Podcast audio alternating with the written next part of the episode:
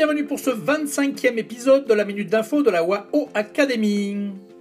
Une fois n'est pas coutume, mais nous profitons de ce 25e numéro pour faire un peu d'autosatisfaction sur nos prévisions. Le gouvernement chinois vient de publier les statistiques de la consommation pour le mois de juillet. Et malgré une croissance de 8,5%, ce taux est largement inférieur à l'estimation de 11,7% donnée par le marché.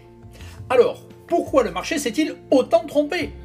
Car en juillet, il y a eu beaucoup d'événements imprévus, à commencer par l'inondation de la province du Henan, comme évoqué dans notre Chinéco numéro 12, et le ressurgissement de la Covid avec le variant Delta, évoqué dans notre minute d'info numéro 21.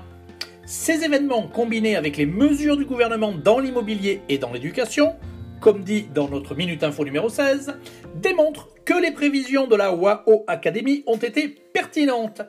Afin de maintenir une croissance soutenue tout en traitant la pandémie, il est bien possible que le gouvernement chinois assouplisse sa politique monétaire et budgétaire pour le dernier trimestre 2021, car après tout, la résilience et la flexibilité font bien partie du caractère des Chinois. Allez, à très vite pour un nouveau podcast et portez-vous bien